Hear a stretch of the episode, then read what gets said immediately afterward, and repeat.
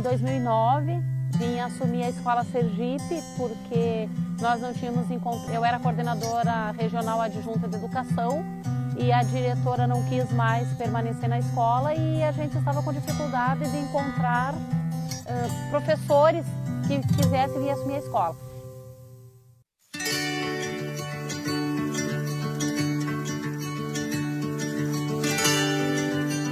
Sou professor da rede pública estadual desde 1996. E eu lembro que logo no, nos primeiros tempos aqui, né, eu gostei muito do, do, desse espaço, do espaço rural, da ambientação com os alunos.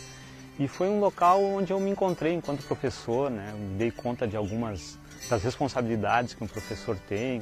Observo que houve um, um acréscimo bem considerável, né, houve um, um up em termos gerais né, da Escola Sergipe a partir do momento que ela chegou. Sempre foi uma uma, uma diretora uh, muito batalhadora, né? uma diretora que uh, sempre abraçou a, a, os alunos né? no sentido de, de, de tentar estimulá-los a, ao crescimento profissional, crescimento na vida. Em 2009, a metade do prédio ali ele foi levado pelo vento Daí nós fomos para o salão paroquial com a metade da escola e ficamos aqui com a outra metade que tinha ficado em pé.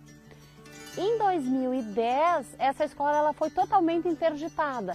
Então nós passamos com todos os alunos para o salão paroquial da, da comunidade católica São José. Em 2011, esse salão onde nós estávamos funcionando a escola, ele incendiou. Ficou só a cozinha e uma sala de aula.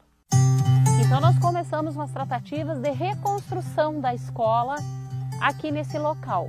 O que, que aconteceu aí? Nós fomos informados através do cartório que essa localidade aqui, ela pertence a Guaíba.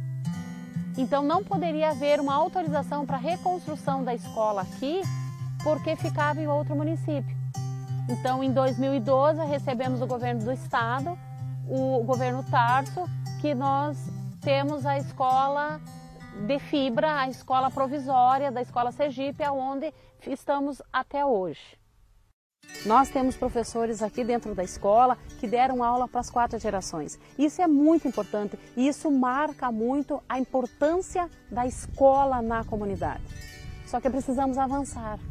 Precisamos de novas conquistas e essa nova conquista é a reconstrução da Escola Sergipe, que já foi prometido por várias gestões que isso ocorreria e não ocorreu, para que a gente consiga fazer a implantação do ensino médio aqui.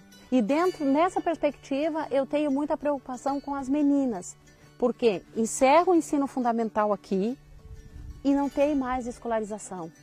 E a, a questão das mulheres, a questão das meninas é uma preocupação que tem que ser uma das prioridades de qualquer gestão pública.